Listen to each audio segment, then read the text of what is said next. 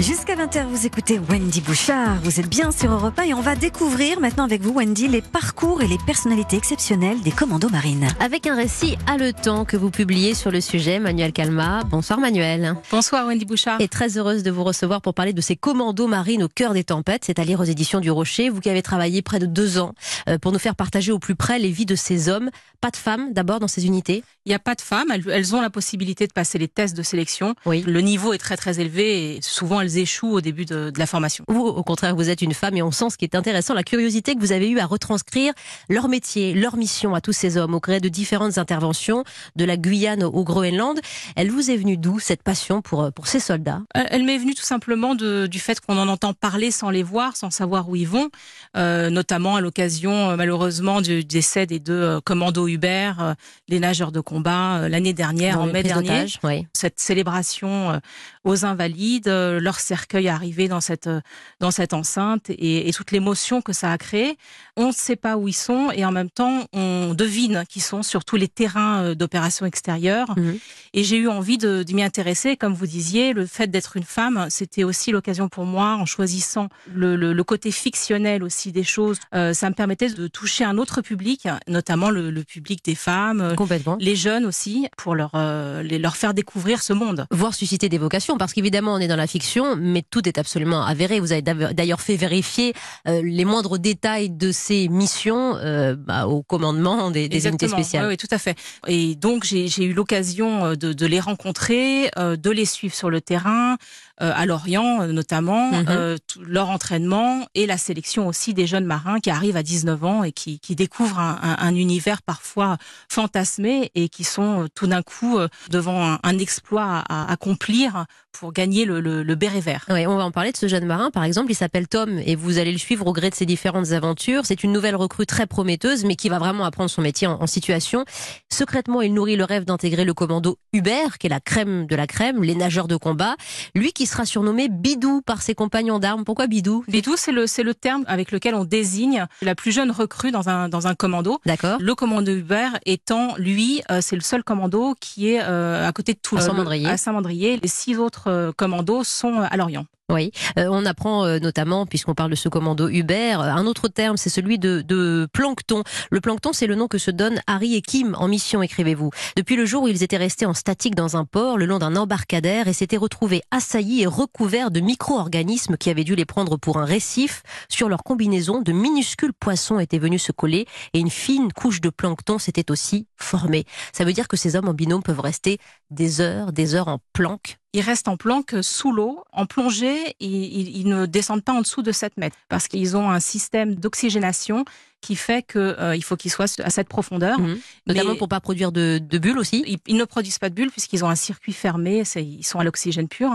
Et, et donc, euh, il, il leur arrive effectivement d'être planqués euh, sous l'eau, à la surface, à fleur d'eau, et à observer ce qui se passe et à guetter euh, le- l'ennemi. Ils ont besoin justement de, de garder énormément de concentration. Euh, la moindre minute d'inattention, ça peut être fatal. Donc, euh, c'est vraiment des hommes mi-homme, mi-poisson. C'est ça, on est vraiment dans l'amphibie et puis dans ces hommes exceptionnels. Alors on vous suit, Manuel Calma, dans ces commandos marines, euh, dans le golfe de Guinée, à Djibouti, sur ce bateau intercepté qui est un repère de cocaïne près de, de l'île de Curaçao. Et j'aimerais revenir sur ce que, ce, ce que vous disiez, euh, cette cérémonie militaire aux Invalides après la mort de deux de ces hommes. Euh, lors d'une libération d'otages, ils sont tombés, c'était au Burkina.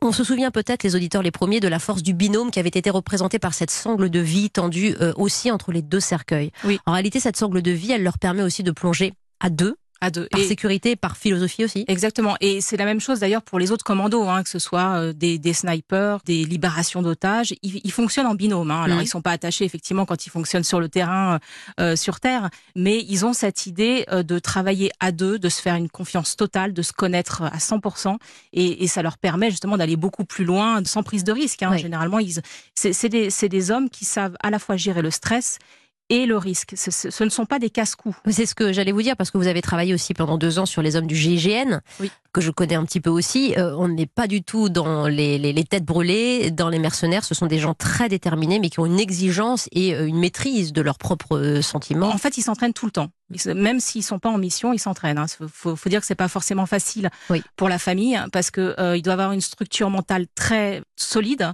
Donc généralement, ils sont pères de famille, mais ils partent huit mois par an à l'étranger en mission. Et le reste du temps, même quand ils rentrent en France, ils continuent à, s'entraîner. Ils apprennent vraiment à maîtriser tout ce panel en fait de difficultés, mhm. de pièges, parce que finalement, ce sont des pièges. Le, le, le, danger, le stress. Ils sont dans la tempête tout le temps. Ils sont dans l'œil du cyclone. Ouais, sur la terre, sur la mer, dans les airs, parce que ce sont des éléments qu'ils maîtrisent. Hein. évidemment, on a beau parler de commandant marine, ce sont trois éléments qu'ils maîtrisent. vous relatez, Manuel, notamment les, les manœuvres des shooters qu'on largue à 8000 mètres d'altitude, qui tombent avec une précision millimétrique, avec un barda sur le dos impressionnant. Oui, ils, font ils ont une dérive de, plusieurs kilomètres. Parfois, ils ont euh, pendant trois quarts d'heure, ils sautent, ils planent, et en fait, leur, leur euh, surface d'atterrissage, c'est 20 euh, mètres carrés. Hein. c'est minuscule. C'est incroyable. C'est ça qui vous plaît aussi, c'est vous qui êtes journaliste, c'est aussi cette, cette rigueur dans la formation, leur précision extrême? Oui, ce qui m'a plu, et puis alors pour en plus comme auteur, c'était c'était passionnant parce que je me suis à la fois replongée dans toutes les dans toute la géopolitique des, des différents conflits. Mm. Je les ai suivis sur le terrain et j'ai écouté aussi leurs récits, leurs récits d'hommes, parce que euh, ils sont le premier à dire qu'ils sont pas des, ce sont pas des surhommes et ce sont pas des héros. Euh, ce sont des, des, des, hommes ordinaires, mais qui ont décidé d'aller un petit peu plus loin. Ce mmh. sont tous des marins, des jeunes marins, qui ont décidé d'aller un petit peu plus loin, de repousser un peu plus loin les limites. Et c'est vrai que c'est un matériau qui est, qui est fabuleux pour un auteur et pour un journaliste. Oui, euh, bien qu'il soit mutique, assez taiseux. Hein, vous décrivez notamment un, un d'entre eux et qui, qui s'amuse de cette blague en disant finalement c'est comme si on avait des branchies à la place des poumons. C'est pour ça qu'on parle pas. On est des poissons. On a, en fait, on n'a rien à dire. Puis on, on se tait beaucoup. Ce culte du silence a fallu le briser un peu pour en apprendre davantage. Ils ont l'habitude effectivement de se taire. Mm. Et il a fallu effectivement dans les dans les silences, dans les regards, en étant patient aussi, parce que ils ont essayé de, scruter chez moi ma capacité à être patiente, à les écouter. deux ans, je crois qu'ils ont obtenu. Et voilà. Et petit à petit, effectivement, j'ai pu avoir un certain nombre d'informations pour pouvoir construire des histoires au plus près du réel. Je ne vais pas en dire plus parce que j'aurais vraiment que les auditeurs découvrent cet ouvrage. Au cœur des tempêtes, les commandos marines, Manuel Calma, que vous publiez aux éditions du Rocher.